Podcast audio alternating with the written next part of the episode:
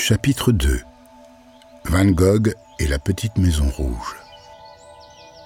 Dans cette petite maison rouge qui ressort du paysage vert et cendre, vivent Jean-Baptiste Denis, sa femme et leurs enfants à qui Vincent donnera cours pour diminuer le coût du loyer de la petite chambre qu'il occupe à l'étage. Très vite, Vincent fait plus que ce qu'on attend de lui. Il prend une part active dans la vie de la communauté et dans les luttes sociales des Borins, prenant la parole à de nombreuses reprises, au Salon du bébé, entre autres, comme il l'explique à son frère dans la lettre 149. J'ai déjà parlé ici à diverses reprises, tant dans une salle assez grande, spécialement aménagée pour les réunions religieuses, que dans des réunions qui se tiennent habituellement le soir dans les maisons ouvrières et que l'on peut appeler au mieux des lectures bibliques. Que la bénédiction de Dieu fasse que je sois placé ici en permanence. Je le souhaite sincèrement.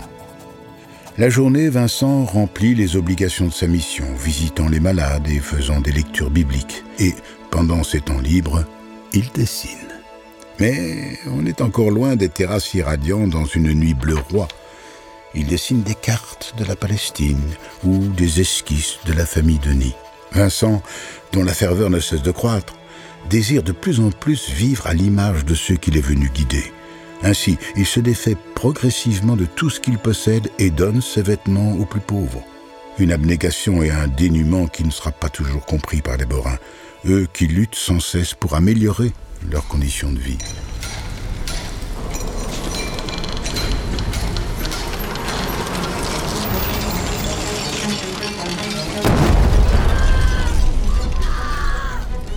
Le 17 avril 1879, une explosion retentit au charbonnage de la grappe à Framery.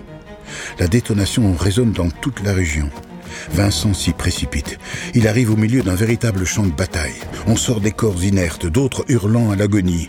Secouant sa sidération, le jeune évangéliste se met en action.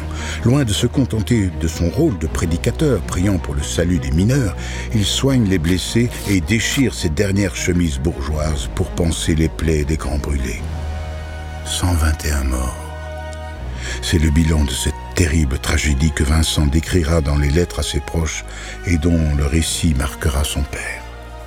Ce dernier écrira à Théo c'est vraiment émouvant, ce terrible accident. Et je viens de lire dans le journal qu'il a été suivi d'une grève. J'espère que cela ne créera pas de difficultés pour Vincent.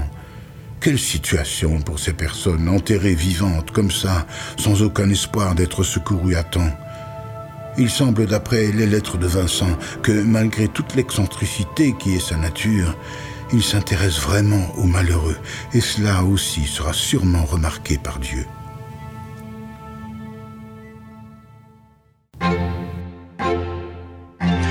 Vous venez d'écouter le chapitre 2 du podcast Van Gogh de l'homme à l'artiste. Pour écouter les autres chapitres, rendez-vous sur notre site visitemons.be.